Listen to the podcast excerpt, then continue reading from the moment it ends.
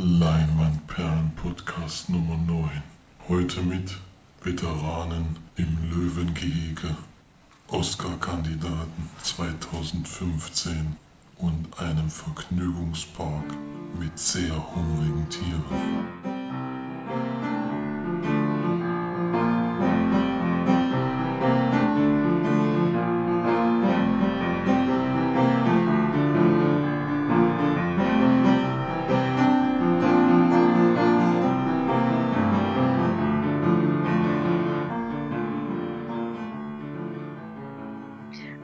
Großes Hallo hier wieder von uns Podcastern an euch da draußen. Hier ist wieder die Marge für euch und der Flori.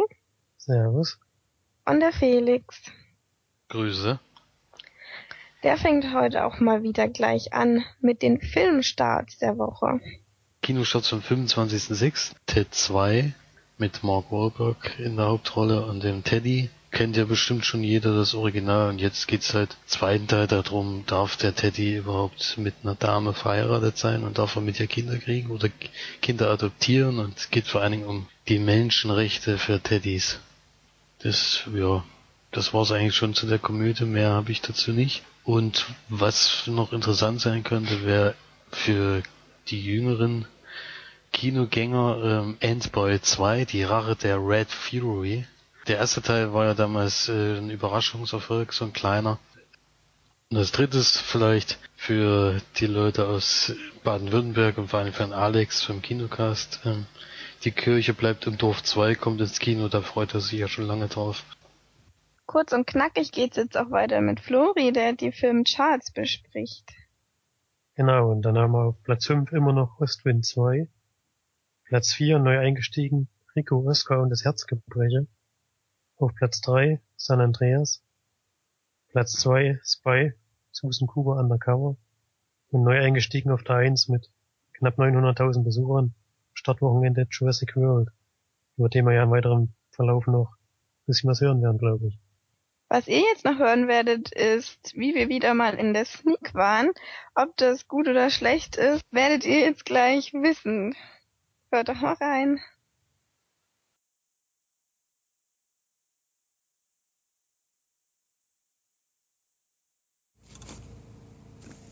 Hallo ihr Lieben, hier sind wieder eure Sneaker Match und Flori.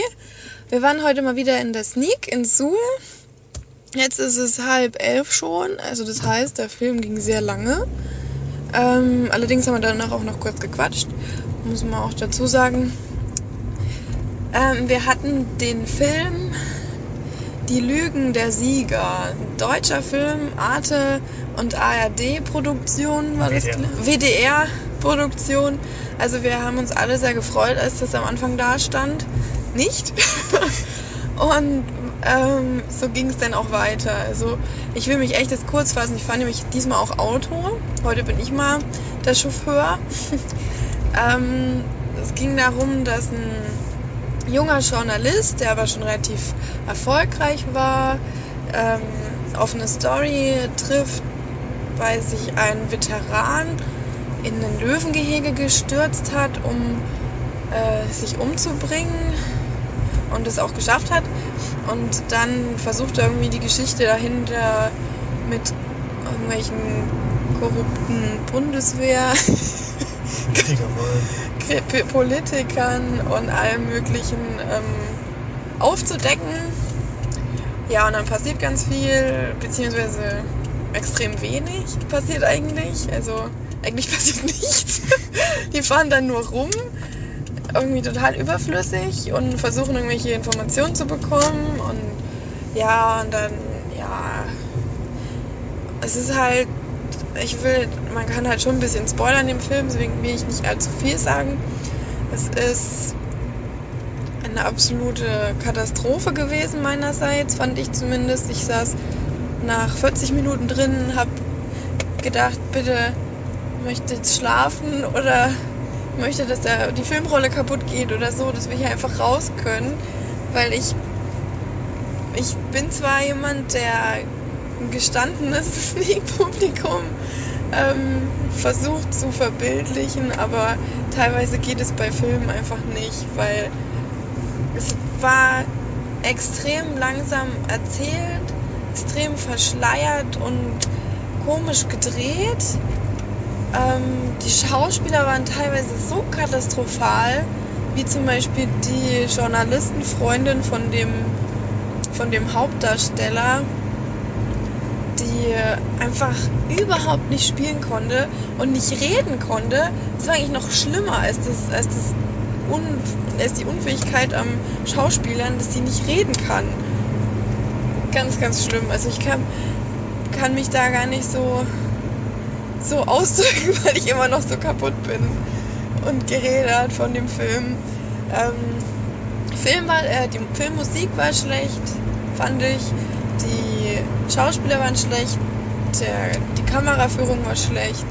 Die, oh, die Geschichte, das Drehbuch war schlecht. Die einzelnen Szenen fand ich teilweise so überflüssig, dass du gedacht hast, die machen das jetzt wirklich nur rein, damit der Film lang geht.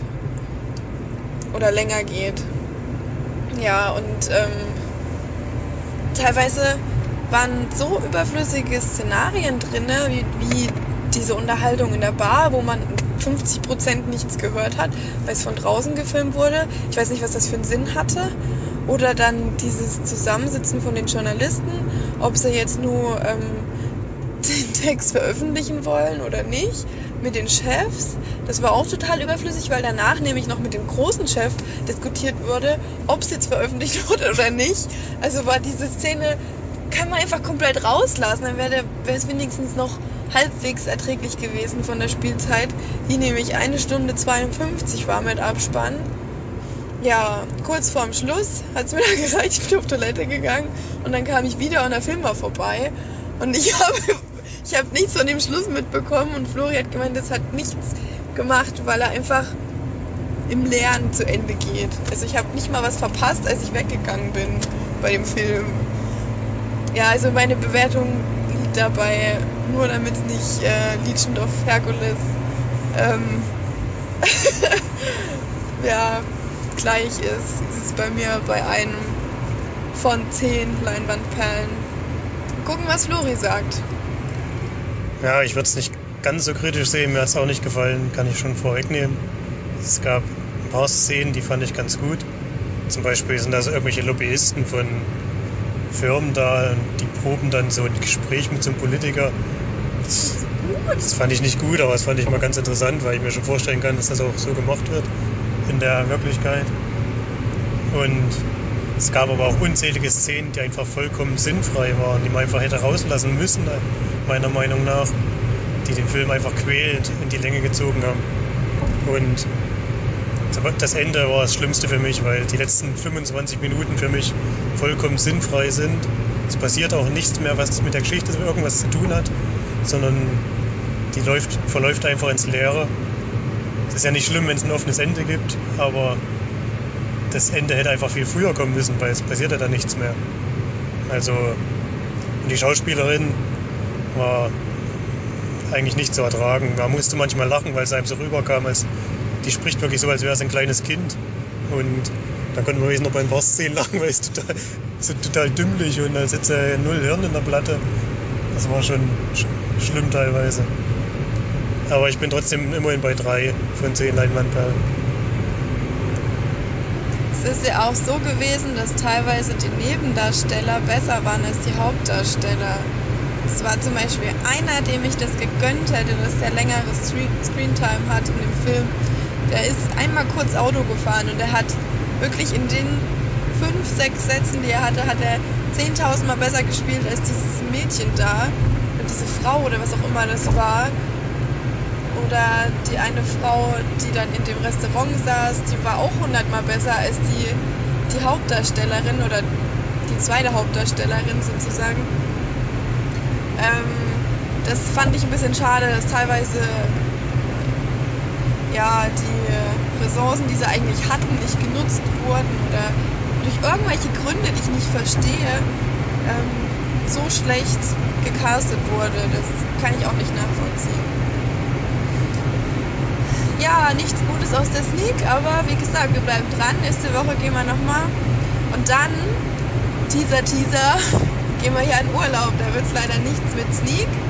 Aber mal gucken, wie wir das dann machen mit dem Podcast. Aber das besprechen wir alles nochmal. Na dann, bis bald mal wieder.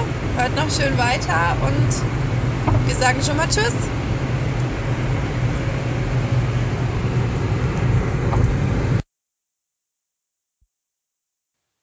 Wir haben natürlich auch wieder danach ein paar Leute angesprochen. Diesmal hat aber sich nur einer ähm, dazu bereit erklärt, einen Audiokommentar abzugeben. Der ist aber ein bisschen länger und es ist jemand, der ähm, für uns auch relativ interessant war, weil er auch Kameramann ist, was er auch in dem Audiokommentar kurz sagt. Mal gucken, was er sozusagen hat zu dem Film. Also ich fand den Film etwas langatmig.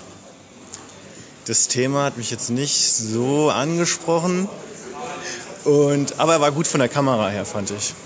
Bis auf diese Unschärfen halt. Ähm, also ich weiß auch nicht, die haben halt, glaube ich, äh, irgendwie Wert gelegt, dass, diese, dass sie zwei Objektive drin haben. Und das habe ich halt immer gesehen. Ich bin der Kameramann, von daher sehe ich das ein bisschen anders.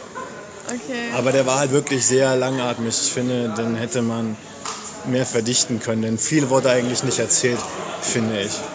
Das stimmt allerdings.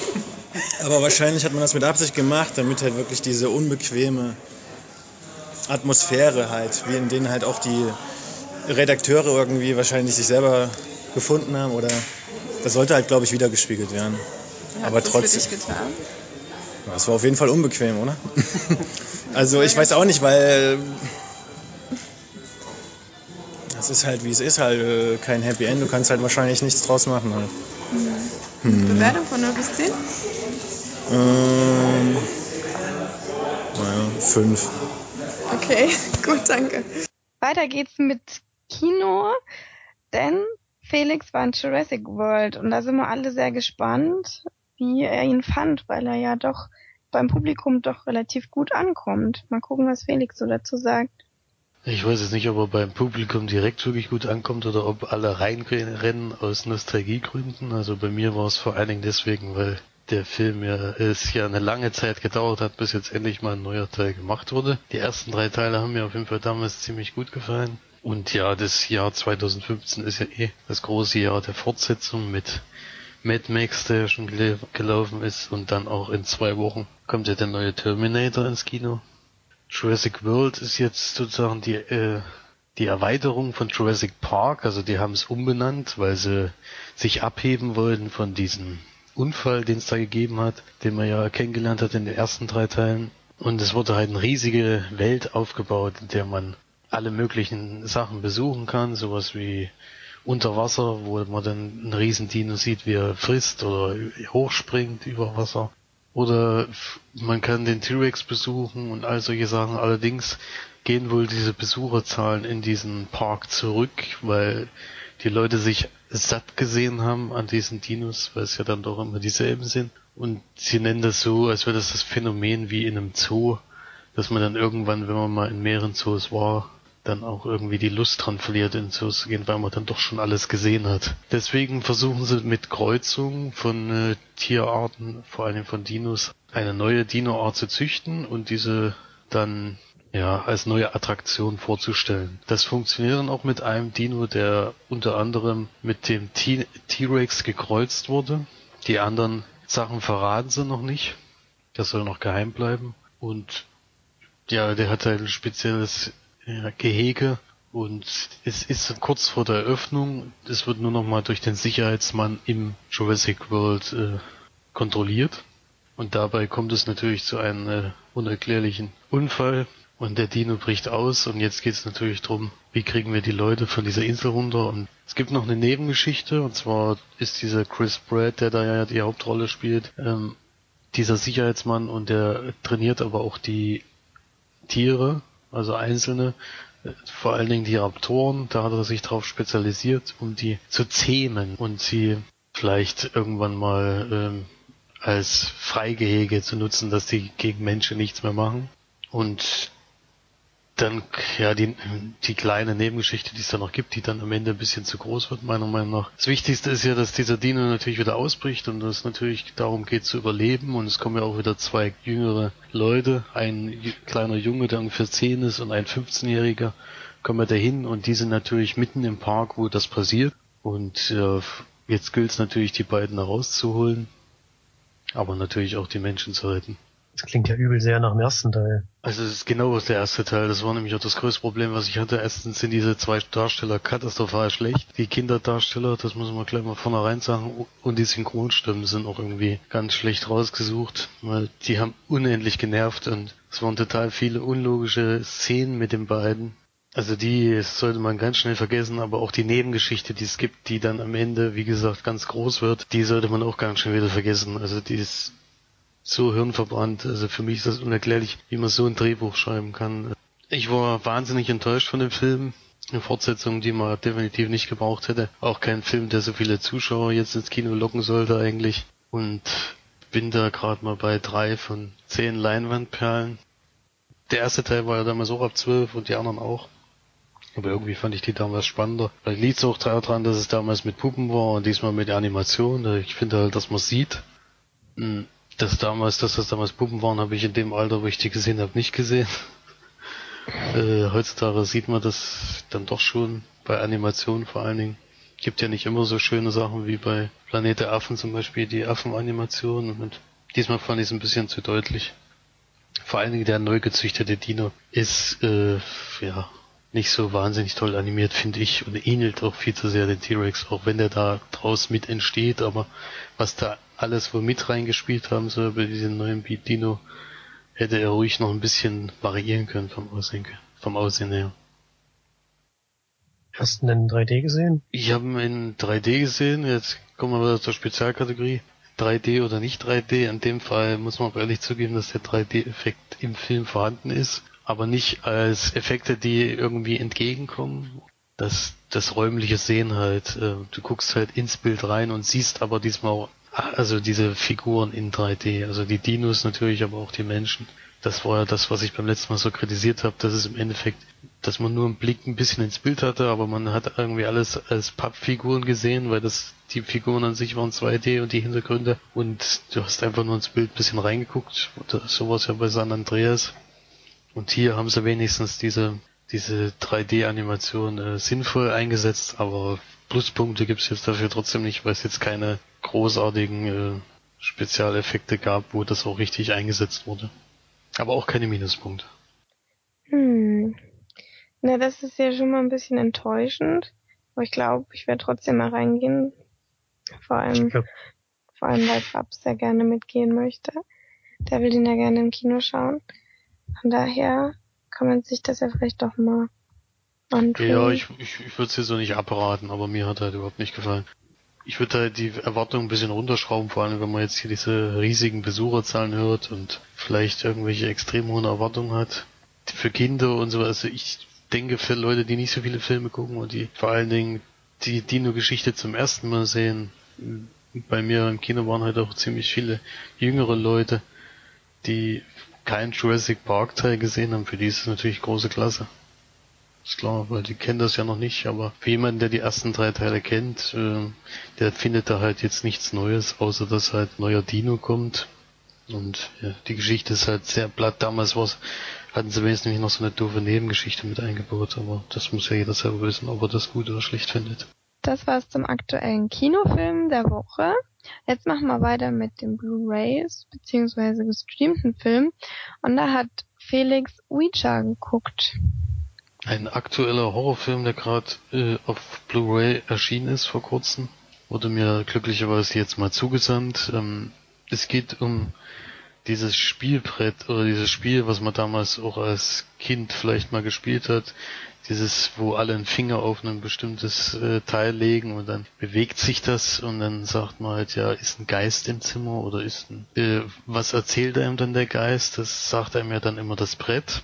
Am Anfang des Films auf jeden Fall, dass zwei sehr gute Freundinnen aufeinandertreffen und die eine sich aber entscheidet, zu einem sportlichen Event nicht mitzugehen, sondern lieber zu Hause zu bleiben, weil sie da irgendwie keine Lust hat auf der, an dem Tag und also sie hat wohl in letzter Zeit öfters mal dieses Spiel mit sich selbst gespielt und hat aber da Antworten bekommen.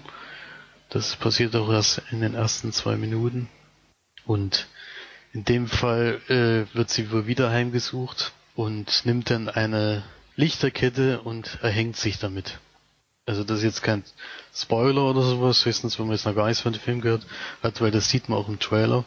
Und jetzt will die Freundin mit ihren Freunden natürlich rausfinden, was, was hat sie dazu gebracht, sich umzubringen, weil es gab keine Anzeichen dafür, dass sie irgendwelche Probleme hätte und gehen halt in dieses Haus zurück. Da finden sie natürlich dieses Brett und ja, versuchen dann mit ihr Kontakt aufzunehmen in der Geisterwelt. Jetzt haben wir ja in letzter Zeit viele Geisterfilme gesehen und haben uns auch mal beschwert, warum ich jetzt den Film mir ausgeliehen habe, kann ich mir jetzt auch nicht so ganz nachvollziehen, weil es ja dann doch wieder dieses klassische Geisterfilmmäßige ist, also dieses Brett.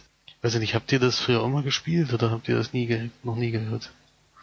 Ich weiß schon, was das Also- ist, aber ich habe das natürlich nie gespielt. Also ich habe das mal gespielt, aber das war so ein Kindergeburtstag, da war ich total jung noch.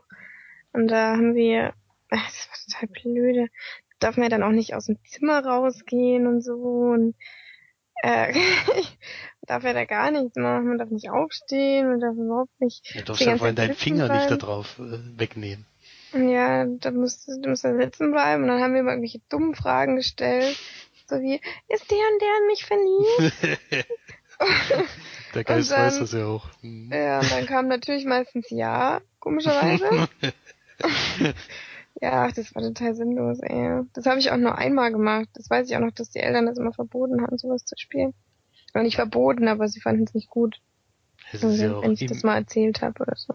immer, im, immerhin soll man ja damit sozusagen ins Jenseits sich Ja. äh, Kontakt aufnehmen und äh, da wirklich mit einem Geist sprechen. Also ich kenne das auch.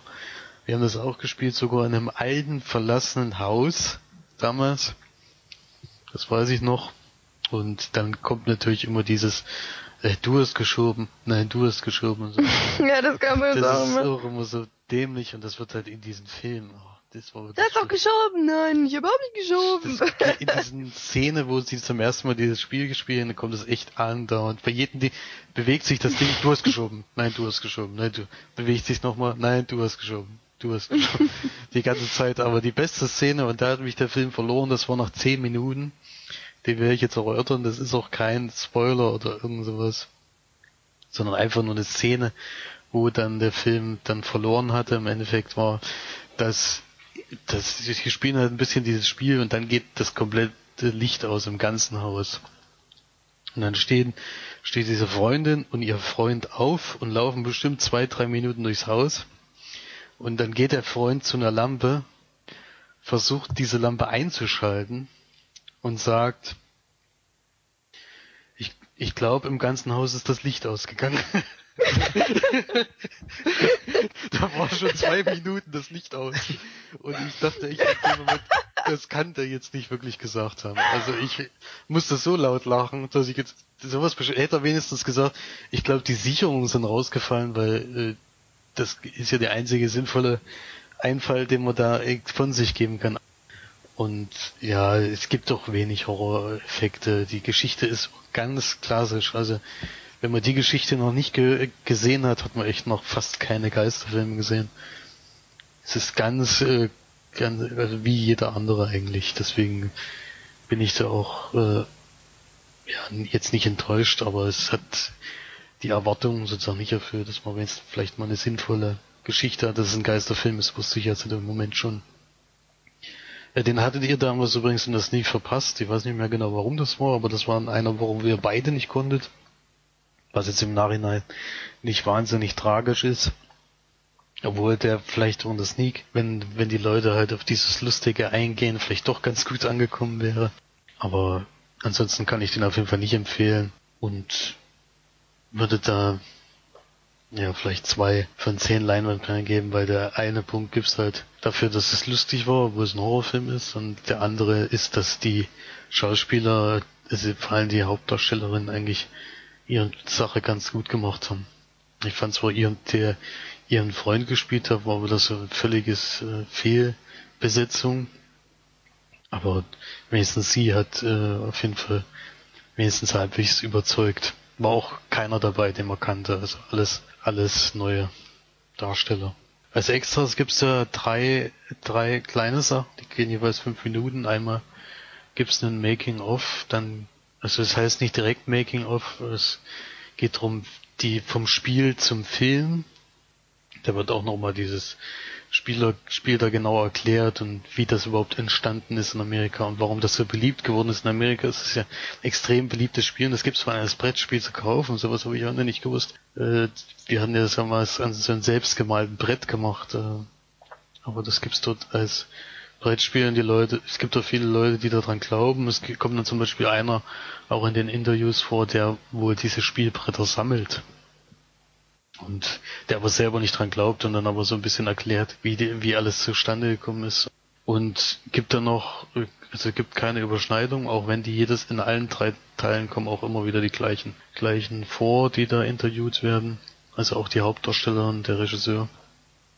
Und die Produzentin, und die sind natürlich wieder total begeistert von ihrem Film und sie haben da jahrelang dran geschrieben und es wurde 20 Mal geändert. Ich weiß nicht, was sie da geändert haben oder was überhaupt mal sich ausgedacht haben. Das war eigentlich alles abgekupfert. Es sind insgesamt ungefähr 20 Minuten, also ich glaube 5, 6, 7 Minuten gehen die einzelnen Unterpunkte. Ist nicht wahnsinnig viel, aber es war auf jeden Fall informativ. Ich fand es ein bisschen komisch, dass du gesagt hast, das ist ein klassischer Horrorfilm. Aber dafür hast du jetzt überhaupt gar keine Punkte gegeben. Das kann man jetzt erstmal im Film nicht vorwerfen, dass er ein bisschen klassisch ist. Ja, klassisch heißt in dem, klassischer Geisterfilm heißt in dem Fall für mich, dass es alle Punkte, die man sonst so kennt aus Geisterfilmen, äh, wieder, wieder, wiederholt, anstatt sich selber was auszudenken. Also es gibt diese Schrecksequenzen, äh, die man halt so kennt aus Geisterfilmen. Es steht jemand, äh, wenn du in den Spiegel guckst, steht jemand hinter dir oder solche Kleinigkeiten und die Geister sind, die können aber nicht reden und schreien sich nur die ganze Zeit an und sowas. Also klassisch heißt in dem Fall nicht unbedingt, dass es klassisch gut wäre, sondern dass es sich an all das hält, was die anderen Horrorfilme auch schon gemacht haben und sich aber nichts eigenes hat einfallen lassen. Und deswegen fällt es da durch. Finde ich aber auch schwierig, sich jetzt noch neue, innovative Sachen auszudenken. Ja, muss man aber nicht nochmal so einen Film machen. Man muss ja nicht Filme machen, die dann komplett genauso dasselbe beinhalten wie andere Filme. Es gibt ja auch, wir bewerten ja auch andere Filme ähm, wie innovativ oder wie, wie neu sie sind. Und nur weil es ein Horrorfilm ist, dann muss man sich halt auch mal Gedanken drüber machen. Und ich finde, das kommt dann immer so lieblos rüber. Man macht halt das und das und das und das Klischee macht man und das Klischee macht man. Und dann ist man fertig. Und das gefällt mir halt auch nicht bei Horrorfilmen. Ich will da schon ein bisschen beansprucht werden. Das machen ja auch andere Horror Filme oder es, es gibt ja auch, es gibt ja auch ganz viele hm, Horrorfilme, die auch dieses System nachgehen, wie so wie halt so ein normaler Horrorfilm eigentlich abläuft, aber dann durch diese Drehart, wie sie es gemacht haben, das viel interessanter wie bei Camp Evil, da gibt's jetzt ist jetzt auch ziemlich äh, klassisch gewesen die ganze Sache, aber wie sie es gedreht haben, ist halt ähm, viel spannender gewesen als jetzt der Film, wo wo man wenn man jetzt The Pack zum Beispiel gesehen hat oder die ganzen Insidious-Filme oder sowas, dann hat man den Film eigentlich schon gesehen. Der einzige Unterschied ist, dass die dieses Spiel spielen. Der Rest ist eigentlich das, was man kennt. Hm.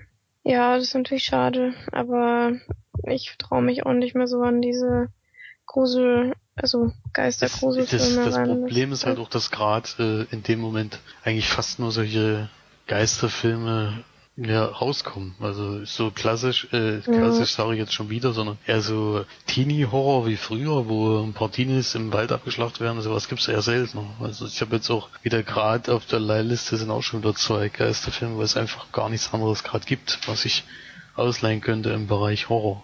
Ja, das ist halt schade und dann freut man sich natürlich, wenn so Filme wie The Purge ins Kino kommen oder Cabin in the Woods, der ja eigentlich das ganze Gegenteil macht von dem, was jetzt vielleicht zum Beispiel Reacher macht. Er nimmt ja die ganzen Klischees und macht sich drüber lustig und ja, und driftet dann leicht um. ab. leicht, in ja. andere Filmgenre. ja, das stimmt allerdings, ja. ja. Ja, es geht auch besser, das stimmt. Auf jeden Fall, denke ich mir. Man muss sich einfach mal auch bei einem Horrorfilm Gedanken machen darüber, worüber man was drehen will und auch eine Hintergrundgeschichte sich vielleicht auch ausdenken und nicht alles so auf die leichte Waage legen. Das finde ich immer ein bisschen schade, dass Horrorfilme können ganz viel erreichen bei einem Menschen, finde ich. Nicht nur den Grusel, sondern auch so Beklemmtheit oder, oder dass man halt, ja, da sitzt und es ist spannend, wie bei High Lane, oder das ist halt Das ist mittlerweile bei fast gar keinen Filmen mehr. Die machen nur noch diese Schockereffekte rein, dass es mal laut wird und dann zucken alle zusammen und Genau. ja.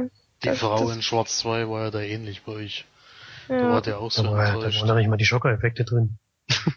Vielleicht einer oder zwei. Ja, es sind halt, es sind halt diese lauten Sa oder Actionfilme, da ärgert man sich ja auch drüber, wenn es dann doch immer das äh, selbe, selbe ist und nicht äh, mal was Innovatives dabei ist. Man erwartet ja jetzt hier keinen völlig neuen äh, Art von Film, sondern einfach nur, dass man sich ein paar mehr Gedanken macht und nicht so lieblos.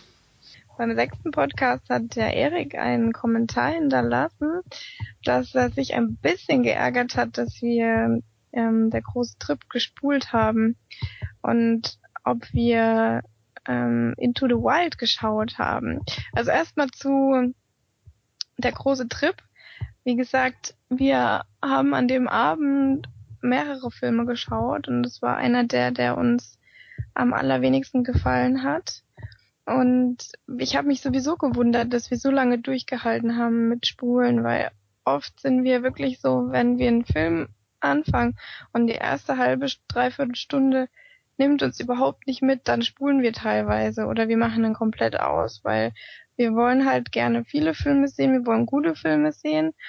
Es ist zwar vielleicht nicht unbedingt Podcast würdig, aber wir, wir machen das eben so und wir ja, wir machen das auch weiterhin so, weil wir nicht blöde Filme gucken wollen, worüber wir uns dann immer nur aufregen und dann vielleicht auch der ganze Abend irgendwie gedämpft wird, wenn man das zusammen macht. Dann wollen wir lieber po positive Filme schauen oder Filme, die uns im Gedächtnis bleiben und nicht sowas wie der große Trip, wo wir dann wirklich einfach nur noch abgeschalten und äh, ja überhaupt nicht mehr aufgepasst haben, weil da macht das ja auch keinen Sinn mehr, einen Film zu schauen. Into the Wild hat nicht Felix geschaut, wie Flori fälschlicherweise im Kommentar geschrieben hat, sondern ich habe den mal geschaut, schon vor längerer Zeit. Aber Flori hat ihn jetzt aktuell nochmal gesehen und will darüber auch nochmal was sagen. Genau, den gibt's nämlich bei Netflix. Und ähm, Regie geführt hat Sean Penn. Und der Hauptdarsteller ist ähm, Emile Hirsch. Ich weiß nicht genau, wie er ausgesprochen wird. Ich denke Ähm. immer noch E-Mail. Kann sein. Emilia. Und es geht um einen jungen Mann, der nach seinem Studium, glaube ich, einfach alle Zelte zu Hause abbricht, auch aus sämtlichen gesellschaftlichen Geflogenheiten ausbricht und sich auf eine große Reise macht durch ganz Amerika. So ein bisschen hat er immer das Fernziel, dann irgendwann mal in Alaska anzukommen. Ist aber eigentlich in jedem Teil von Amerika mal unterwegs, glaube ich. Und dort begleitet man ihn eben auf seiner Reise und sieht dann, wo er hinkommt und was für Leute er trifft. Teilweise ähm, nimmt er Gelegenheitsjobs an, um zwischendurch mal Geld zu verdienen. Am Anfang verschenkt er nämlich sein ganzes Geld und lässt sein Auto einfach irgendwo an der Straße stehen und trampt, trampt die ganze Zeit nur noch. Oder läuft halt, wandert. Ja. Und ich glaube, das kann man sagen, am Ende kommt er auch da an, wo er hin will. Das sieht man nämlich, weil der Film nicht chronologisch ist, sondern zwischendurch ähm, ist immer der Endpunkt des Films zu sehen, dann mal wieder der Anfang, warum er das Haus ausbricht und was da so vorgefallen ist. Teilweise erzählt seine Schwester aus dem Off, ähm, was ihn dazu bewogen hat, das Haus abzuhauen und was zu Hause alles schiefgelaufen ist. Ja, so viel würde ich erstmal zur Geschichte erzählen. Mir hat der Film richtig gut gefallen. Ähm, Im Gegensatz zu der große Trip muss man sagen, dass ja alles einfach drei Stufen höher ist, würde ich sagen. Die Musik ist einfach außergewöhnlich. Die meiste Zeit ist es ähm, nur mit Gitarre und manchmal mit Gesang. Kommt einem so ein bisschen vor wie bei einem Liedermacher oder so. Das klingt auf jeden Fall richtig gut und trifft total meinen Geschmack. Dann die Bilder, äh, große Weitsichtaufnahmen von Gebieten, die man so, glaube ich, noch nicht so oft gesehen hat. Das hat mir auch richtig, richtig gut gefallen. Und der Hauptdarsteller hat mich halt auch überzeugt. Die Beweggründe konnte ich nachvollziehen und das, was er dann unterwegs macht. Ähm, der Film geht gut über zwei Stunden, ich glaube 140 Minuten ungefähr. Bin aber mal die Länge nicht angemerkt. Er hat mich eigentlich durchgängig unterhalten. Auch die, ich finde das Drehbuch ist sehr gut geschrieben, die Dialoge. er trifft ja unterwegs viele Leute, auch relativ bekannte Schauspieler und was da geredet wird und ähm, er sich halt erklärt, fand ich richtig gut. Und der Film ähm, sprüht halt an vielen Stellen vor Lebensfreude, finde ich. Das hat mir auch richtig gut gefallen. Ich würde dem Film auf jeden Fall neun von zehn Leinwandperlen geben und würde ihn auch weiterempfehlen. Die March hat ihn auch gesehen, da würde ich ja gerne mal deine Meinung hören. Ja, ich habe den auch gesehen. Mm, ich finde, man kann den überhaupt nicht mit der große Trip vergleichen, nur weil beide jetzt in die Wildnis ziehen und ja, da ihre Erfahrungen machen, heißt das nicht, dass das identische Filme sind. Into the Wild ist hundertmal besser gedreht, es hat so wunderschöne Naturaufnahmen teilweise drin, er hat einen fantastischen Soundtrack mit Liedern, die ich auch äh, in der Freizeit gerne gehört habe und dann da wieder gefunden habe, die, wo man sich dann natürlich noch am meisten freut. Ich finde, Imal Hirsch hat da ganz fantastisch gespielt. Er hat ja auch so viel aufgenommen, um die Rolle zu spielen. Es ist ja genauso wie bei Into the Wild eine wahre Geschichte. Das ist ja aber ein bisschen länger her schon als das mit Into the Wild, äh, mit der große Trip. Ähm, es war ja irgendwann in den 90ern, glaube ich, dass der junge Mann da ähm, abgehauen ist sozusagen, in die Wildnis geflüchtet. ja, es ist allgemein, also alles drum und dran an dem Film stimmt, finde ich. Nur die Länge nicht. Mir waren teilweise Szenen zu lang in die Länge gezogen, wie beispielsweise das, wo er dann auf Vince Vaughn trifft. Das ist aber, ein, ich finde, es ist eine ganz tolle Begegnung. Die beiden, die ergänzen sich ganz sehr und es ist eine tolle Freundschaft, die da sich draus entwickelt. Aber ähm, das war mir einfach zu platt teilweise, wie er dann da auch gearbeitet hat und es war mir dann zu viel. Ähm, hätte ich mir lieber dieses, wo er dann alleine war und mit sich selbst und mit der Natur ins Reine kommen musste, hätte ich mir lieber lieber gewünscht. Wie so Szenen.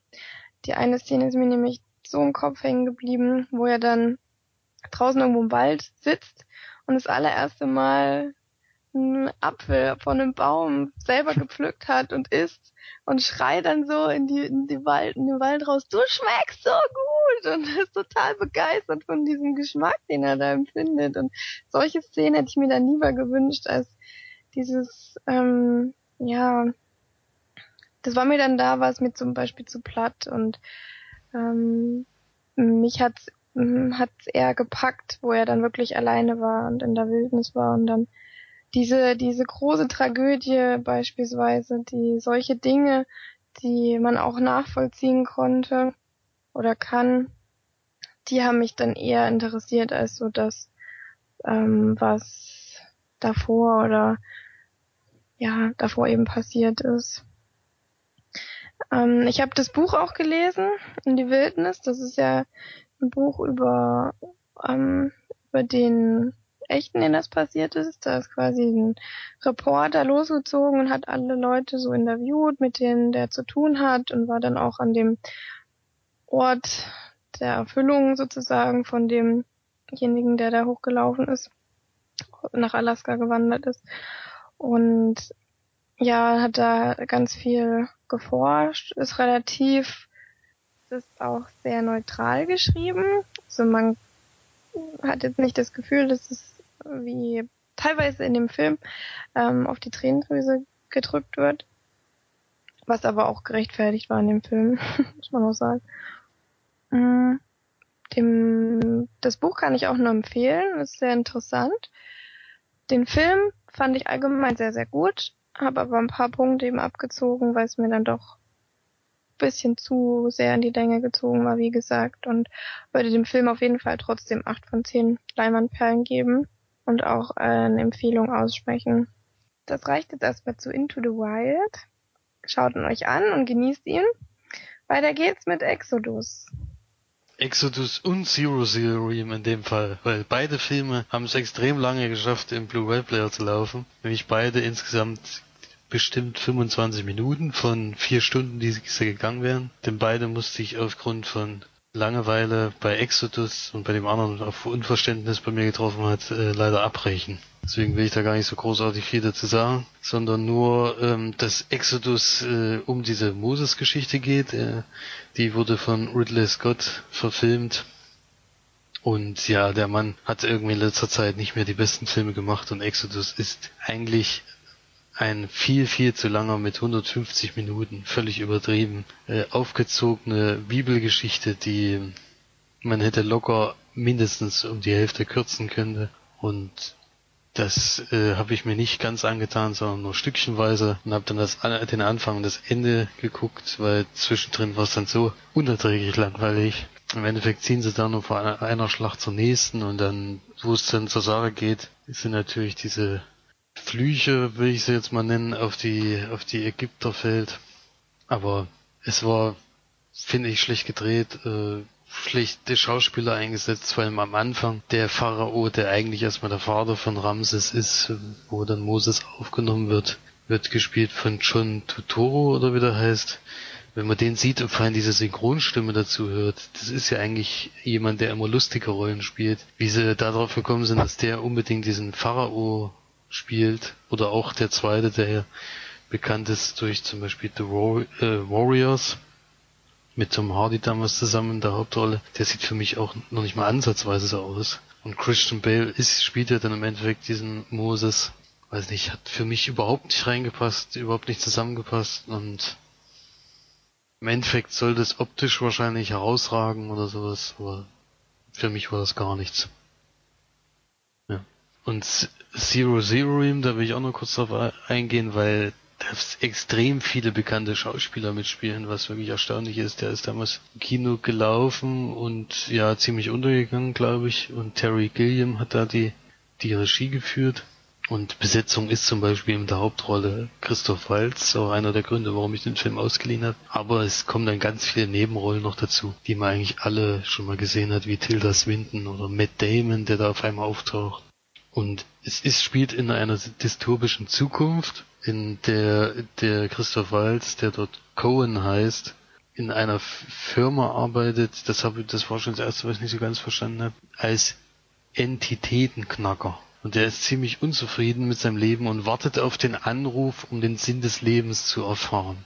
Dabei geht er dann auf äh, eine Party von seinem Vorarbeiter und trifft dann dort auf den Firmeninhaber, der gespielt wird von Matt Damon, und die diskutieren halt, aber ich weiß auch nicht, das war, ist, war von der ersten Minute an hat es irgendwie nicht so ganz gepasst zu den Filmen, die ich eigentlich gerne gucke. Das ist so ein typischer Kunstfilm, würde ich jetzt mal nennen, wenn man das jetzt als den Film jetzt nennen sollte, den wir, die wir nicht so mögen. Den Gesprächen her und wie die Leute gekleidet sein sollen in der Zukunft halt so völlig übertrieben. Alles extrem bunt völlig abstruse Frisuren, die keiner, glaube ich, freiwillig tragen würde. Und also ich war von dem Film von Anfang an abgestoßen, deswegen habe ich den dann auch nicht weitergeguckt. Deswegen wollte ich auf die beiden Filme nur mal kurz eingehen. Ich weiß nicht, wen das gefallen könnte, kann ich überhaupt nicht einschätzen und will da auch gar keine Prognose abgeben.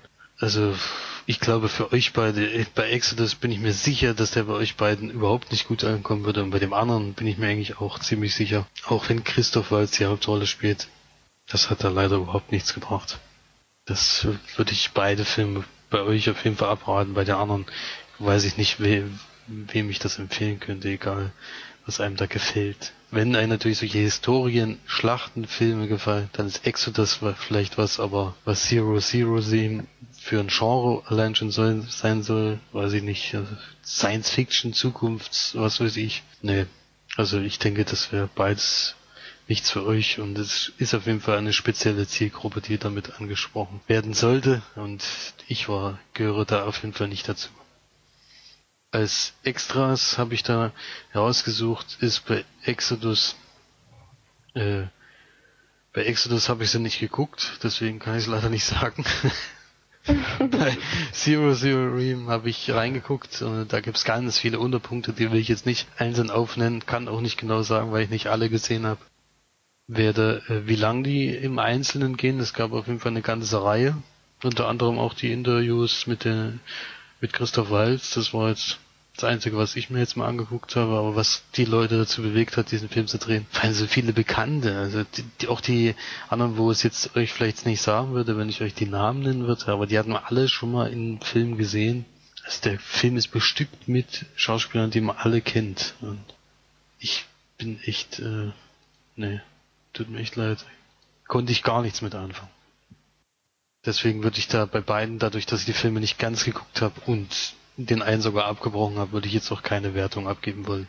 Hm, aber auf jeden Fall auch nicht empfehlen, denke ich mal. Nee, nee, also euch beiden sowieso nicht. Und ja, wie gesagt, spezielle Zielgruppen, die das vielleicht anspricht. Aber jetzt der Allgemeinheit würde ich es jetzt nicht unbedingt empfehlen, nee. Hm. Na gut. Dann brauchen wir dazu ja auch nicht mehr sagen, oder? Nee, nee, das passt eigentlich. Dann bespreche ich jetzt mal einen Film. Und zwar habe ich, ist auch schon ein bisschen länger her, aber ich habe im August in Osage County gesehen. Das war auch eine Blu-ray. Den hat mal, glaube ich, Flori den Eltern geschenkt, oder? So sieht's aus. Mhm. Also, das ist ein Film gedreht von John Wells. Der würde ich so vielleicht jetzt nichts sagen, aber der hat unter anderem jetzt vor kurzem Love and Mercy gedreht, den wir ja in der Sneak hatten. Und wird jetzt bald Adam Jones rausbringen. Das ist ein neuer Film mit Bradley Cooper. Aber das dauert wahrscheinlich noch ein bisschen, die dreht er jetzt gerade noch. Genau, und im Film im August in Osage County ist ein bisschen schwierig, alles zusammenzufassen, weil es doch relativ kompakt ist. Groß, Im Großen und Ganzen geht es darum, dass mh, mm, in Osage County, also das ist in Nevada, glaube ich, also irgendwo Wüste ist in den USA, ähm, äh, lebt Mary Streep mit ihrem Mann und die hat eben ein paar Töchter, drei Stück. Und, und die kehren die drei Töchter, gespielt von Julia Roberts und Juliette Lewis und ähm, Julia Nicholson, also die kennt man glaube ich vom Gesicht, ja hat man die erkannt, so aus ein paar, paar Nebenräumen. Die ähm, kehren wieder nach Hause zurück, weil ihr Vater, also der Mann von Meryl Streep, ähm, Selbstmord begangen hat und dann die Beerdigung ähm, organisieren und verleben miteinander und so weiter. Ja, in dem Film geht's dann sehr um die Familien, ja, Familiengeschichte und um die, die Art, wie die Familie miteinander umgeht und die Kritikpunkte, die dann daraus entstehen, weil Meryl Streep einen Charakter spielt, die naja, relativ durchgeknallt ist oder die eben ein bisschen verschroben ist, eher könnte man sagen, die ähm, viel Wert auf ihr Äußeres legt, aber eben nur, wenn sie nicht getrunken hat, weil sie auch Alkoholikerin ist und dann immer, wenn sie Alkohol trinkt, immer ihre ihre Macken bekommt und austickt. Ähm, und sonst die ist tablettensüchtig. Der Mann war Alkoholiker. Ach, tab ach so, der Mann war Alkoholiker, genau. Der, sie war tablettenabhängig, genau. Ähm, und wenn sie dann ihre Tabletten bekommen hat, dann ist eben auch, weil ihr durch die Tabletten auch Haare gefehlt haben, dann mit Perücke rumgelaufen, hat sich zurechtgemacht. Und es entstehen relativ viele kritische Situationen in der Familie, weil halt doch relativ viele unterschiedliche Charaktere aufeinandertreffen. Und die Töchter, besonders ähm, die Tochter, die Julia Roberts spielt, ähm, mit dieser zynischen Art von ihrer Mutter nicht zurechtkommt und sich das nicht mehr gefallen lassen möchte. Und die auch mit ihrem Mann gerade, also die Julia Roberts mit ihrem Mann gerade in einer schwierigen Situation ist und vieles aufeinander trifft und dann entstehen halt wirklich sehr dunkle und ja aufwühlende Situationen die dann da ziemlich gut dargestellt werden, sowohl von Schauspielern als auch von der Art, wie es gedreht wurde und inszeniert wurde. Das Drehbuch finde ich da besonders toll. Man muss eben damit klarkommen, dass die doch eben sich fast nur anfeinden, auch untereinander, also nicht nur die, die schwierige Mutter, sondern auch die, die Geschwister und dann die, die Lebenspartner von den Geschwistern und Benedict Cumberbatch spielt übrigens auch mit. Der spielt da aber eine sehr, sehr komische Rolle und so einen kleinen Verlierer und Loser spielt und irgendwie nie so richtig zum Zug kommt und auch irgendwie nicht so, so, das ist auf jeden Fall nicht die Rolle seines Lebens, das muss man schon mal sagen. Ja, es ist alles ein bisschen, ein bisschen tiefgründiger. Es ist deprimierend auf jeden Fall. Es ist kein lustiger Film, es ist ein dunkler Film. Es hat ziemlich viele Tiefen, dann hat es mal ein paar Höhen und lässt einen doch ein bisschen aufatmen und dann geht es doch wieder bergab. Und das macht den Film auch so interessant, finde ich. Es ist halt mal nicht so diese, diese 0815, äh, die sind alle fröhlich und toll und alle amerikanischen Familien sind die besten und es gibt eben auch viel, viel Leid auch in Amerika. Obwohl die meisten Filme ja darauf immer aus sind, dass die Amis die besten wären. Ja, ich kann den Film auch nur empfehlen. Es ist halt aber nicht für jeden was, würde ich sagen. Es ist auf gar keinen Fall ein viel gut Movie. Man geht nicht aus dem Film raus und denkt, hey, jetzt äh, gehe ich mal meine Familie umarmen, weil die alle so toll sind, sondern man denkt schon auch über die eigenen Probleme nach und ja, regt sehr zum Grübeln an, der Film. Ich würde dem Film auf jeden Fall siebeneinhalb von zehn Leinwandperlen geben. Flori hat ihn ja auch gesehen. Genau, ich habe mir auch, glaube ich, dann im Endeffekt weiterempfohlen. Ich habe ihn jetzt auch schon mehrmals gesehen. Ich finde ihn wirklich sehr, sehr eindrucksvoll. Das ist eine Familie, ich glaube, eine kaputtere Familie hat man selten gesehen. Immer im Film, wenn du denkst, jetzt kann es eigentlich nicht mehr schlimmer kommen. Da kommt noch mal irgendwas, was was noch mal tiefer runtergezogen und einfach auch von Meryl Streep unfassbar gut gespielt. Es gibt eine Szene am Tisch, da sitzen sie alle beim Abendessen, glaube ich. Die geht bei zehn Minuten oder so und die ist einfach ganz unfassbar gut, finde ich. Und ich würde dem Film auf jeden Fall neun von zehn Leinwandperlen geben. Mir hat er richtig, richtig gut gefallen. Auch wenn er natürlich äh, keine gute Laune produziert. Nee, auf keinen Fall. Kann man nicht sagen. Weiter geht's. Imitation Game. Hat Felix wieder mal gesehen. Mal gucken, was er sagt. Der nächste Oscar-Kandidat, jetzt ist ja gerade die Zeit, wo die ganzen Oscar-Kandidaten auf Blu-ray erscheinen. Die meisten konnte ich ja leider im Kino nicht sehen, weil das Kino hier die nicht gezeigt hat. Unter anderem auch The Imitation Game mit Benedict Cumberbatch in der Hauptrolle und Keira Knightley in der Nebenrolle. Und zwar geht es um Alan Turing. Da würde ich gerne erstmal wissen, mit welchem Film verbindet ihr denn diesen Namen, den ihr gerade erst in Sneak gesehen habt? Wie heißt er? Alan Klein? Alan Turing. Alan Turing? War das der ähm, von Love and Mercy, der Junge? Nee, nee. Gerade erst ähm, vor also nicht langer Zeit. Also jetzt gerade erst nicht, aber vor kurzem. Ist schon ein bisschen her, ja, aber es ist auf jeden Fall dort mehrmals gefallen und ihr hat es damals, glaube ich, bei der Kritik auch gesagt. Also jedenfalls in der Beschreibung.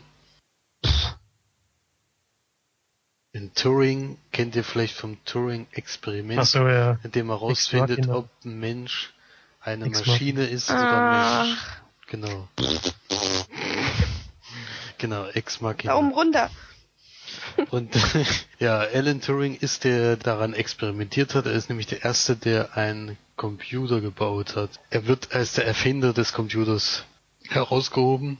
Und ja, vor allen Dingen geht es aber darum, dass äh, der Film in drei Handlungssträngen spielt. Also wir spielen einmal in der Zeit, wo er zur Schule geht, dann in der Zeit, wo er bei der in der Kriegszeit bei der Armee und dann in der Zeit um die, also nach dem Krieg, so 1900, Mitte der 50er würde ich sagen, er auf der Polizeistation sitzt und etwas, sich zu etwas erklären muss.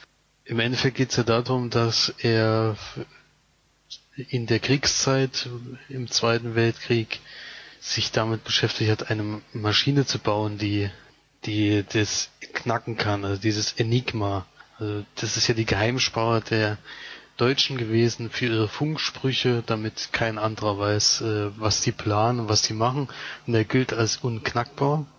Und er hat aber gemeint, wenn eine Maschine diesen diesen Code rausgibt, dann muss es auch eine Maschine geben, die diesen Code lösen kann oder knacken kann. Und diese Maschine versucht er zu bauen. Auf dieser Army-Station trifft er aber auch viel Widerstand, weil der, der Oberbefehlshaber findet den völlig äh, bescheuert, den Typen. Der ist auch an sich sehr anstrengender Mensch. Der erinnert ein bisschen an Sheldon Cooper, weil der auch äh, von sich selbst total eingenommen ist und auch Ironie und sowas überhaupt nicht verstehen kann oder mit äh, ja kein soziales Verhältnis zu anderen Leuten aufbauen kann oder ganz, ganz schwierig nur. Also so ein kleiner Sonderling. Und er wird sozusagen in dem Team gesteckt mit vier weiteren, die sehr gut in irgendeine Richtung sind. Kartogra Kartografie wird da oft gesagt oder halt, dass die Kreuzworträtsel ganz schnell lösen können. Und die versuchen im Endeffekt jeden Tag diesen Code. Der wird sozusagen jeden Tag die Buchstaben neu sortiert, die dafür, die dafür andere Buchstaben stehen und sie versuchen dann immer anhand von Schablonen das rauszukriegen und schaffen da vielleicht dann an einem Tag allerhöchstens ein oder zwei Funksprüche sozusagen weiterzugeben, was es heißt. Und da, und er baut eigentlich die ganze Zeit alleine an dieser Maschine, um das zu knacken. Ja, wie es ausgeht, weiß man eigentlich schon, aber ich verrate es trotzdem nicht und ich verrate vor allem nicht, wie es dann mit Alan Turing weiterging, weil das ist äh, wirklich, ähm, das ist auch was, was ich jetzt nicht gewusst hatte. Und würde auf jeden Fall sagen, dass der, der Film ist, der den Oscar definitiv verdient gehabt hätte dieses Jahr. Bei dem würde ich äh, sogar noch höher setzen als alle anderen Oscar-Kandidaten weil es sensationell gespielt ist von Benedict Cumberbatch und selbst äh, Kira Knightley, die eigentlich immer immer nicht die beste Schauspielerin war, zeigt hier spielt das Ganze großartig und mich hat der Film extrem positiv überrascht, auch mit der Laufzeit von knapp zwei Stunden, war der mir zu keiner Sekunde langweilig. Im Endeffekt geht's ja die ganze Zeit nur darum, um den Code zu knacken, aber es war durch diese drei Handlungsebenen einfach äh, richtig gut erzählt. Also bin da auch wäre da auch geneigt dazu, vielleicht sogar 10 von 10 Sternen zu geben, aber da es dann doch noch ein paar Filme gibt, die noch ein bisschen besser sind in meinen Augen, würde ich mal 9,5 von 10 geben. Und würde den euch auf jeden Fall empfehlen, dringend den mal zu gucken. Für mich äh, wäre das dieses Jahr der verdiente Oscar gewesen, wenn es nach mir gegangen wäre, jetzt nachdem ich den gesehen habe. Okay, gut, dann sollten wir den vielleicht auch mal schauen. Ja, solltet ihr auf jeden Fall machen. Ähm, und als Extras, das ist auch, äh, hat mir auch sehr gut gefallen bei der Blu-ray, weil es wird dann nochmal sehr genau auf die Lebensgeschichte von Alan Turing eingegangen, auch werden Bilder gezeigt von ihm. Und ja, wie es ausgegangen ist, äh, ja, verrate ich jetzt nicht. Das ist. Das, das ist aber nett.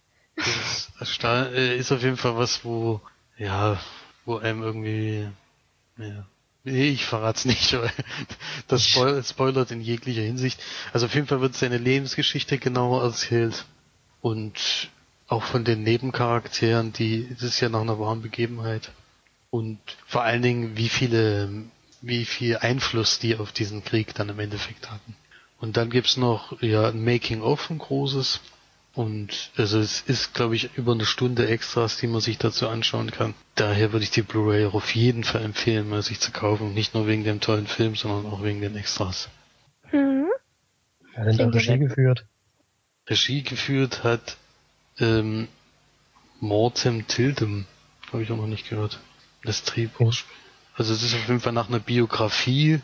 Also die Grundlage dafür war eine Biografie und ja, der ist auch extrem bekannt da in England. Also es ist ein britischer Mathematiker gewesen, der ist auch extrem bekannt. Und dem, dem seine, ja gut, nee, das darf ich auch noch nicht verraten. Es ist echt besteuert, dass ich überhaupt nichts verraten habe. ich weiß schon, wer gibt's, das ist. Gibt's so, nee, nee, aber auch was mit ihm passiert ist und wie, wie das, wie das dann rauskam, dass er das eigentlich geschafft hat, ist auch ganz interessant, aber das will ich eigentlich alles nicht verraten, weil das sind Sachen, die ich auch vor dem Film nicht wusste, die jetzt nicht bekannt sind irgendwie, wenn man sich mit Geschichte ein bisschen auskennt. Ich kannte das noch nicht. Ist ähnlich wie damals bei Diplomatie bei der Blu-ray, wo die Geschichte um Paris, die habe ich auch noch nie davor was davon gehört gehabt, deswegen versuche ich da auch so wenig wie möglich zu verraten, weil das hat bei mir auf jeden Fall einiges zu der positiven Meinung beigef beigefügt, dass das so eine interessante Geschichte war. Der ähm, Regisseur, kann es sein, dass der, ja, das ist ein norwegischer Re Regisseur, der hat nämlich einen Joe Nesbø Film gemacht. Headhunters. Headhunters, ja. Ja, das ist, ein, das ist ja schön, dass so ein norwegischer Film, äh, Produ ach, Regisseur ähm, so bekannt ist geworden ist durch The Imitation Game, durch den Oscar. Mhm. Nee, das ist so. Es gab ja keinen Oscar. Ja, aber durch die Oscar-Nominierung. Ich glaube, der hat schon Oscars. Oscar gewonnen, aber ich weiß nicht welchen. Irgendwas Schnittmäßiges, glaube ich. Ja. Acht nominiert. Ah nee, davon einer ausrechnen. Bestes adaptiertes Drehbuch. Mhm. Geht's ja eher um den Drehbuchautor, aber Ja, ist auf jeden Fall schön, auch mal ausländische Regisseure bei den Oscars zu sehen. Da haben wir eine ganz gute Überleitung. Denn Oscar nominiert war auch Birdman, den Florian und ich ja schon mal besprochen haben. Den hat Felix jetzt auch nachgeholt. der ist nämlich auch gerade Anfang Juni auf Blu-ray erschienen und wurde mir dann zugesandt. Das ist ja nur jetzt, nachdem ich den anderen ja schon sehr hoch bewertet habe, ist das nur der Film, der ja den besten Film Oscar bekommen hat. Deswegen waren die- Erwartungen natürlich hoch, vor allem nach eurer Besprechung auch, die ja sehr positiv war. Und deswegen will ich da auch gar nicht großartig auf die Geschichte eingehen. Ich, es ist ja ein Film, der hauptsächlich ohne Schnitte auskommt oder jedenfalls so gemacht wurde, dass es aussieht, als würde der Film an einem Stück laufen. Das hat mich vor allem am Anfang an diese sensationelle Anfangsszene aus The Place Beyond the Pines erinnert, wo Ryan Gosling zu diesem Zelt läuft. Eine sensationelle Szene finde ich immer noch. Und dort kommt die ja mehrmals vor. Man folgt immer man jemanden und schaut ihm über die Schulter beim Weglaufen. Das kommt ja andauernd bei diesem Film vor. Man sieht vor allem diese Zeitsprünge nicht. Man weiß immer gar nicht genau, wa- wann man jetzt gerade genau ist. Äh, man sieht also, dass dass ein Theaterstück aufgeführt werden soll, was von einem Schauspieler inszeniert wird, der früher mal ein Superhelden eher Schauspieler war und dadurch extrem bekannt geworden ist und das aber nicht mehr machen wollte. Und jetzt versucht er sozusagen wieder zurück ins Rampenlicht zu kommen durch dieses Theaterstück. Und da kommt es aber zu mehreren unvorhersehbaren Sachen, wo er dann kurzfristig noch umdisponieren muss. Und diese Premiere steht aber kurz bevor, unter anderem kommt es halt zu einem Unfall mit einem Schauspieler, der vielleicht auch ein bisschen gewollt war. Und dadurch kommt dann erst der für mich immer noch ähm, herausragendste Darsteller aus Amerika überhaupt erstmal ins Spiel, weil dann kommt Edward Norton, der auch wieder in dem Film zeigt, wie vielseitig er eigentlich ist. Also ich habe den in noch keine einzige Rolle gesehen, wo er mich noch nicht überzeugt hätte. Und hier spielt er auch mal wieder was ganz was anderes. Und natürlich gesprochen wieder vom besten Synchronsprecher, den es gibt in Deutschland, nämlich Andreas Fröhlich. Ja, Emma Stone spielt noch mit und die finde ich auch immer spielt ihre Rollen auch immer sehr angenehm. Zek Galifianakis spielt ja auch noch mit, das hat mich etwas überrascht, damit- mit dem hatte ich gar nicht gerechnet. Der ist ja eher der Comedian-Typ, aber hier spielt er mal eine ernstere Rolle. Und ich fand es auf jeden Fall sehr interessant, mal so hinter die Kulissen zu gucken. So unrealistisch finde ich diese Geschichte gar nicht, wie das da abläuft. Ich schätze mal, bei manchen Theaterstücken könnte das wirklich so sein, dass es äh, so schwierig wird kurz vor Premiere, dass dann noch viel passieren kann und vielleicht auch noch viel sich ändert. Und ich fand es sehr interessant, das mitzuerleben, auch aus der Sicht des eigentlichen Regisseurs und Hauptdarstellers, dem seine ganze Karriere ja wahrscheinlich an diesem Stück hängt, was man auch die ganze Zeit mitbekommt. Ja, wie man so die letzten Tage da erleben könnte. Was mir vielleicht nicht gefallen hat, oder was mir nicht gefallen hat, nicht vielleicht, diese Birdman-Einlagen fand ich irgendwie, also ich hätte es nicht gebraucht in dem, in dem Film, hätte mich jetzt nicht gestört, wenn es die nicht gegeben hätte, sondern es wäre nur um dieses Theaterstück gegangen.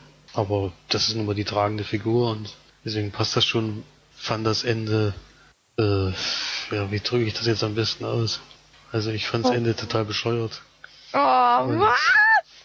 Äh, würde da auf jeden Fall deswegen Punkte abziehen. Die Szene war völlig, völlig äh, sinnfrei. Also, das, nee, weiß ich nicht, hat überhaupt nichts. Also ich weiß nicht, was das für einen Sinn ergeben soll. Diese, nicht nur die Endszene, die dann ganz am Ende kommt, sondern auch das davor. Aber das ist, äh, kann ich jetzt natürlich nicht verraten, aber weiß ich nicht, hätte nicht sein müssen, aber über das Ende wird ja sowieso viel diskutiert. Ich weiß, dass die vom Nerd Talk ja auch nicht begeistert waren von dem Ende und weiß, dass es bei euch auf jeden Fall genau andersherum war. Deswegen muss ich mich da leider entgegenstellen und muss da auch den anderen zustimmen. Aber da sieht man ja, dass, dass die Leute die Filme komplett unterschiedlich sehen und äh, das muss ja auch mal so sein.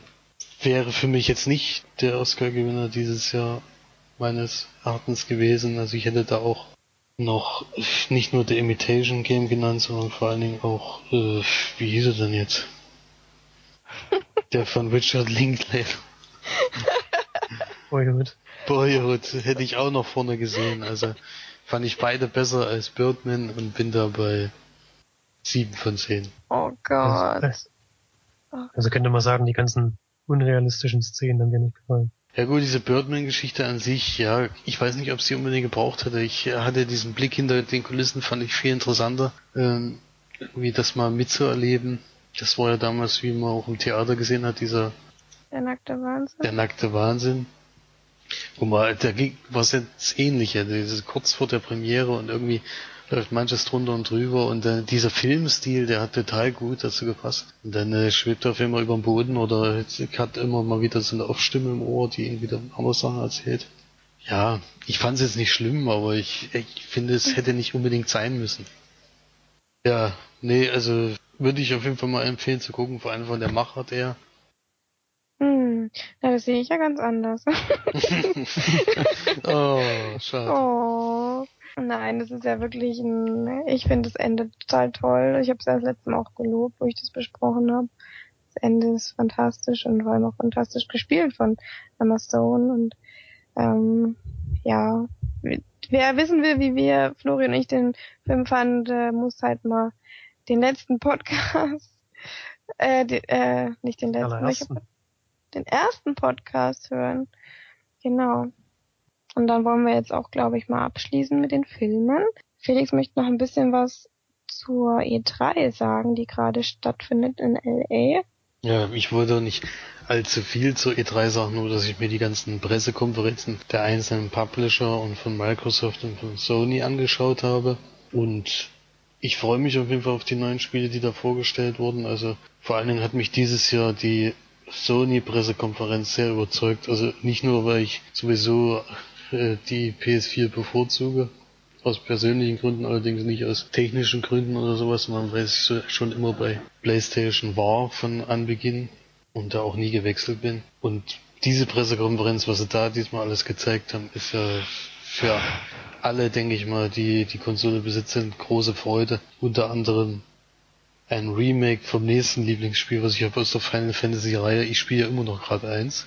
Es wird jetzt der siebte Teil komplett geremaked mit ganz toller Grafik. Das ist ja der einzige Kritikpunkt, den man an Final Fantasy VII heutzutage noch haben kann, ist diese Grafik von damals, die ist wirklich so schlecht. Also ich habe es vor kurzem mal wieder angefangen gehabt. Also es ist, sieht so minimalistisch und so pixelig aus, das ist schon fast nicht mehr spielbar.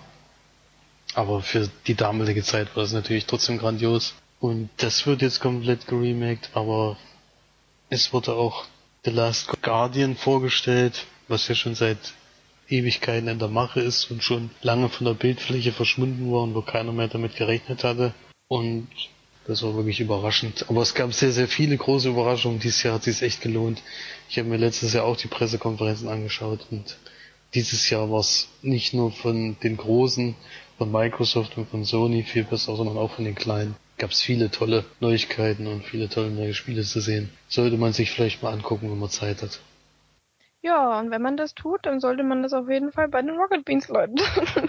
Nein, das kann man natürlich machen, wo man möchte. Also die Pressekonferenzen gibt's alle komplett bei YouTube. Ich weiß nicht, inwiefern das Ja. damit Kommentar ist. Also man kann die komplett in Englisch gucken, ohne irgendwelche Kommentare. Oder vielleicht macht da Rocket Beans ja auch äh, was, wo die vielleicht sogar was übersetzen oder kom kommentieren so ein bisschen. Das weiß ich natürlich nicht. Ich habe es jedenfalls ohne Kommentar gesehen. naja, wen es interessiert, schaut auf jeden Fall mal rein. E3 gibt's tolle Sachen, also die Entwickler, die denken sich auch immer viele coole Sachen aus, wie sie es präsentieren, wie beispielsweise bei den Nintendo-Machern, die haben sich, sind ja immer so drei ein Koreaner, ein Amerikaner und ich glaube noch ein Japaner. Ich bin mir nicht ganz sicher. Auf jeden Fall die, die großen Entwickler da, ich weiß natürlich die Namen nicht, ich bin ein, ein kleiner Nerd nur. ähm, und die haben sich da als Handpuppen ähm, quasi machen lassen, haben immer so kleine Filme gedreht und sich selbst so ein bisschen auf die Schippe genommen und das war wirklich sehr, sehr lustig. Ich habe zum Beispiel hier ähm, Donkey Kong entwickelt und haben dann einfach so einen Einspieler gemacht, wo der eine Typ als Handpuppe da sitzt und so ein paar Bananen in der Hand hält. und dann sitzt er da und guckt über die Bananen an und dann sein Blatt Papier und sein Bananen und sein Blatt Papier. Wie als würde er jetzt gerade Donkey Kong erfinden oder so. Das ist echt total cool gemacht. Ja, da kann man auch mal reinschauen. Die lassen sich immer wieder was Neues einfallen. Und natürlich auch wegen den Spielen, die da angekündigt werden und die Trailer und Teaser, die man da sieht. Ja. So, dann kommen wir noch ganz kurz zur letzten Rubrik. Ich empfehle euch heute mal die Serie Sherlock. Ähm, wir haben heute ja schon ein paar Mal Benedict Cumberbatch mit in den Film gehabt. Das ist jetzt die Serie mit dem britischen Schauspieler, der natürlich, wie das die Serie verrät, Sherlock Holmes spielt, aber eben in der Neuzeit und ja eben versucht oder nicht nur versucht, sondern er löst eben Fälle für die britische Polizei und auch für als Privatdetektiv für Leute, die ihn anheuern. Begleitet wird er natürlich von John Watson, der da gespielt wird von Martin Freeman ähm, ist auf jeden Fall sehenswert, kann ich nur empfehlen. Ist ganz toll gedreht und toll gemacht und sehr, sehr, sehr gut inszeniert. Benedict Cumberbatch spielt da fantastisch. Also das ist wirklich unglaublich. Ich kann gar nicht verstehen, wie man so gut schauspielern kann. Und die Rolle passt auch, glaube ich, einfach extrem gut zu ihm. Der spielt da ja so so ein bisschen autistisch teilweise und sehr naiv und äh, versteht ja auch keine Ironie und nimmt immer alles sich sehr zu Herzen. Schaut sich auf jeden Fall mal an, kann ich nur empfehlen. Sind auch nicht allzu lang, 40 Minuten gehen die Folgen. Kann man sich auf jeden Fall mal antun. Damit verabschieden wir uns jetzt. Bis zum nächsten Mal. Schaltet wieder ein, wenn es heißt, wir machen wieder einen neuen Lemon Pie Podcast. Tschüss. Ciao. Tschüss.